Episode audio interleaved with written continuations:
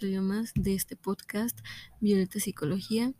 El día de hoy estaremos hablando acerca de un tema totalmente diferente de los que hemos estado hablando en episodios anteriores. Eh, sin embargo, considero que es un tema de igual importancia y de, y de igual interés. Por supuesto, sin dejar a un lado lo que es el tema en general, que es la psicología. En específico o en particular, este tema eh, se aborda desde una perspectiva de psicología organizacional o laboral, eh, como es mejor conocida. Hoy estaremos hablando acerca de diferentes evaluaciones de desempeño, pero es importante empezar desde la definición porque si no tenemos una base eh, no podemos pretender hablar acerca de diferentes evaluaciones. Entonces, vamos a dar un, un concepto acerca de una evaluación de desempeño se define como cualquier evaluación como sistema que mide de forma objetiva e integrar la conducta profesional, las competencias, el rendimiento y la productividad. En definitiva, es cómo mide a la persona, qué hace y qué logra desde dentro de una empresa. Ahora sabiendo ya la definición, vamos a hablar en específico de tres pruebas de desempeño, las cuales son la evaluación de 90 grados, de 180 grados y de 360 grados. Suenan como de lo mismo. Sin embargo, para hacer la diferenciación de, estas, voy a hablar eh, de manera un poco más específica de cada una. Empezamos con la evaluación de 90 grados. Esta es una herramienta que se utiliza para analizar a una persona, por supuesto, a nivel laboral esta solamente la evalúa el jefe inmediato. Esto es algo importante ya que así vamos a diferenciar a cada, cada uno de, de estas evaluaciones, el de 90, 180 y 360 grados. ¿Qué es lo que evalúa esta prueba? Analiza las fortalezas y debilidades del empleado, la cual se reduce a un criterio único este tiene como ventajas la información obtenida que permite diseñar planes, de eh, planes estratégicos y también permite una retroalimentación entre el jefe y también el empleado. Por supuesto, como toda prueba, también tiene sus desventajas y esta es que si no se utiliza de una buena manera, no se pueden implementar unas mejoras y esto no genera un bienestar o un beneficio para la empresa. La evaluación de 180 grados, al igual que la anterior, es una herramienta que se usa para evaluar a la persona.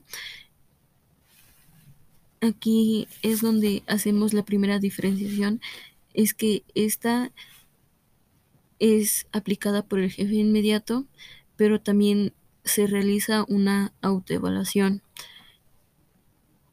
¿Qué es lo que evalúa esta prueba? Es el grado de competencias y también reconocer aquellas competencias que no se están tomando en cuenta. Tiene sus ventajas, esta es que es de una modalidad práctica y que puede ser aplicada en cuestión de minutos. Esta también nos genera una retroalimentación que es más detallada que la anterior y esta nos sirve para coordinar de una mejor manera igual tiene sus respectivas desventajas.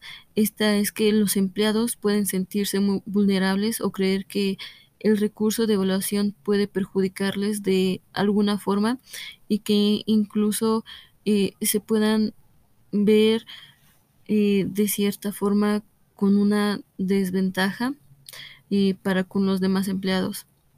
Y por último tenemos la evaluación de 360 grados. Este es un conjunto de retroalimentación sobre las competencias profesionales y también personales que perciben, se perciben de un empleado por parte de sus compañeros de trabajo.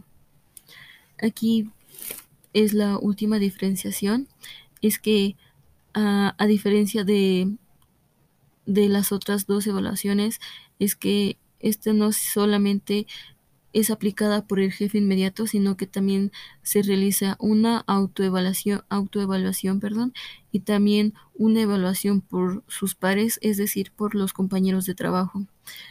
Esta evalúa competencias profesionales, personales, así como el liderazgo, la inteligencia emocional, los valores, el trabajo en equipo y por supuesto la comunicación, que es muy importante. Esta puede generar un clima de confianza, dando paso a respuestas que son muy cercanos a la realidad. También ofrece una, valor una valoración crítica que permite mejorar eh, el servicio con los clientes. Las ventajas con, con esta evaluación eh, son muy buenas, claramente son ventajas, pero nos permite darnos cuenta que esta evaluación eh, ofrece como una mejor y una más amplia información acerca del empleado. Por supuesto, esta nos, nos da vertientes eh, a partir de, de diferentes ámbitos, no solamente por parte del jefe inmediato, sino también cómo la persona se percibe a sí misma y también cómo la van percibiendo sus compañeros. Por supuesto, por supuesto también esta tiene su, su desventaja y es que requiere un poco más de trabajo, aunque suele conducir a resultados un poco más amplios.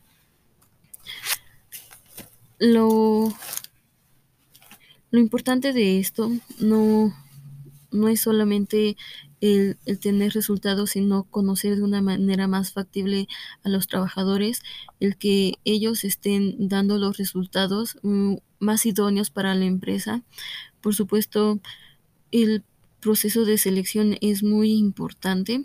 Eh, obviamente cuando, nos referimos a, al inicio, es decir, cuando las personas van, van, van siendo seleccionadas para dado puesto de trabajo. Pero no solamente eso es importante, de, de ahí es donde vienen los estos procesos de evaluación en donde cuando ya la persona haya sido seleccionada, ver si, si está dando los resultados que ya habían sido planteados desde su proceso de selección. Aquí vemos expuesta información eh, que se va a ir organizando de una manera estratégica y que va a permitir una retroalimentación para, para la empresa. Obviamente todo esto va a ser para, para el bien, para el bien de, para que se obtengan mejores resultados y también se logren los objetivo, objetivos que se han ido planteando.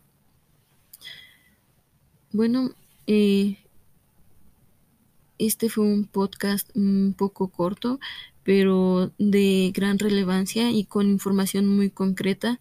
Espero que haya sido de su agrado.